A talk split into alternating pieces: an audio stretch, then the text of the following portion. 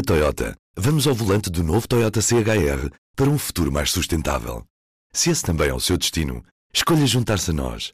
O novo Toyota CHR, para além de híbrido ou híbrido plug-in, incorpora materiais feitos de redes retiradas do mar. Assim, foi pensado para quem escolhe ter um estilo de vida mais ecológico e consciente. Cada escolha conta e escolher o novo Toyota CHR é ir mais além pelo planeta azul. Saiba mais em toyota.pt. P24, edição da tarde de sexta-feira, 5 de janeiro.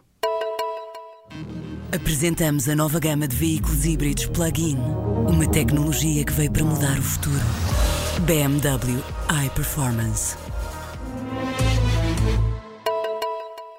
Não houve acordo entre o Governo e as instituições de ensino superior na reunião desta sexta-feira, onde foi discutido o reforço orçamental de cerca de 8 milhões de euros exigido pelas universidades e politécnicos. Este valor servia para fazer face aos aumentos salariais verificados no ano passado. No encontro, as universidades queixaram-se de que faltaram respostas políticas ao problema. No mês passado, o governo comprometeu-se a compensar os orçamentos das instituições pelas alterações legislativas que tiveram impactos nas contas em 2017. A Câmara do Porto tem em cima da mesa a possibilidade de cobrar estacionamento em todas as ruas da cidade. Nas alterações propostas está também a cobrança de menos duas horas por dia nos dias úteis, mas em compensação, a criação de cinco horas cobradas ao sábado, que até agora eram gratuitas.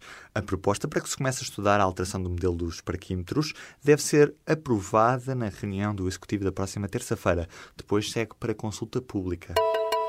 Com bilhetes a preço de saldo, a bilheteira online da CP foi abaixo nesta sexta-feira. Bastou a empresa ter anunciado bilhetes de comboio entre Lisboa e Porto a 5 euros para que logo de manhã o sistema tenha ficado inoperacional graças à elevada procura. A CP diz estar a tentar resolver a situação ainda nesta sexta-feira. A empresa anunciou nesta quinta-feira uma promoção que inclui descontos de 40% na compra antecipada de bilhetes para os comboios Alfa Pendular e Intercidades para todos os destinos e classes.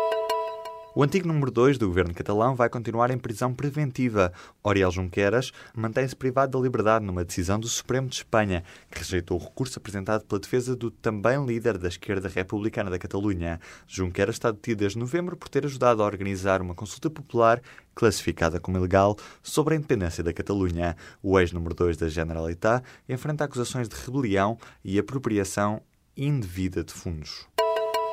Pela primeira vez em mais de dois anos, as duas Coreias aceitaram encontrar-se para dialogar. O feito é conseguido graças à possível participação de atletas norte-coreanos nos Jogos Olímpicos de Inverno que decorrem em fevereiro na Coreia do Sul. A conversa está agendada para a próxima terça-feira e será a primeira entre os governos dos dois países desde dezembro de 2015. O diálogo será conduzido por representantes de Pyongyang e Seul, cuja identidade não foi revelada.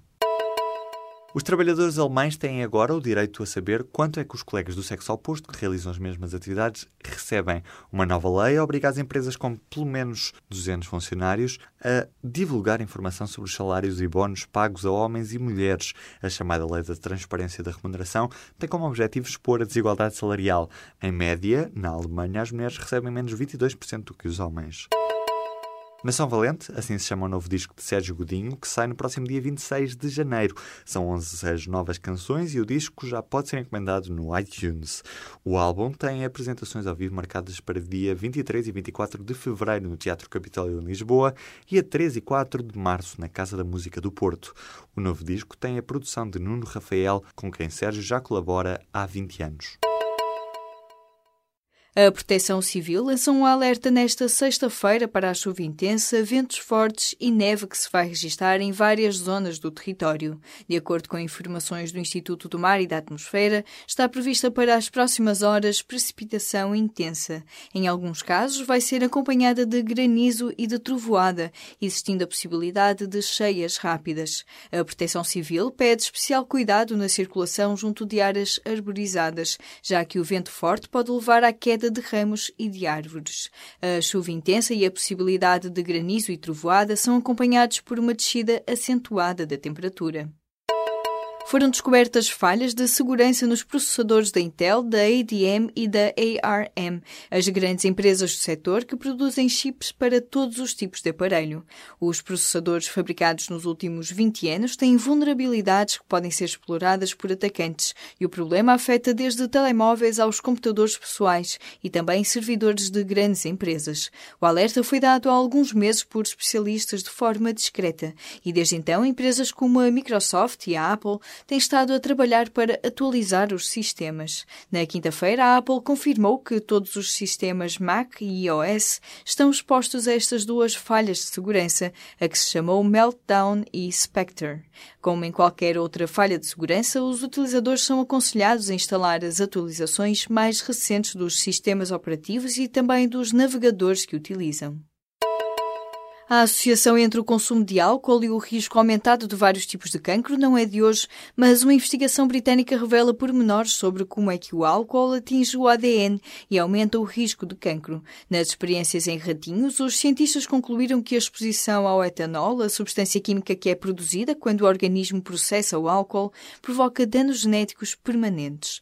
Os cientistas explicam que alguns tipos de cancro surgem quando existem danos no ADN em células estaminais. Sabe-se que alguns destes problemas ocorrem por acaso, mas os resultados do estudo sugerem que beber álcool pode aumentar o risco desses estragos.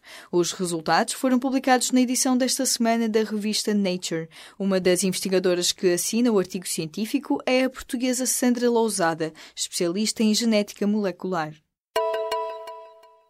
Na Toyota, vamos ao volante do novo Toyota CHR para um futuro mais sustentável. Se esse também é o seu destino, escolha juntar-se a nós. O novo Toyota CHR, para além de híbrido ou híbrido plug-in, incorpora materiais feitos de redes retiradas do mar. Assim, foi pensado para quem escolhe ter um estilo de vida mais ecológico e consciente.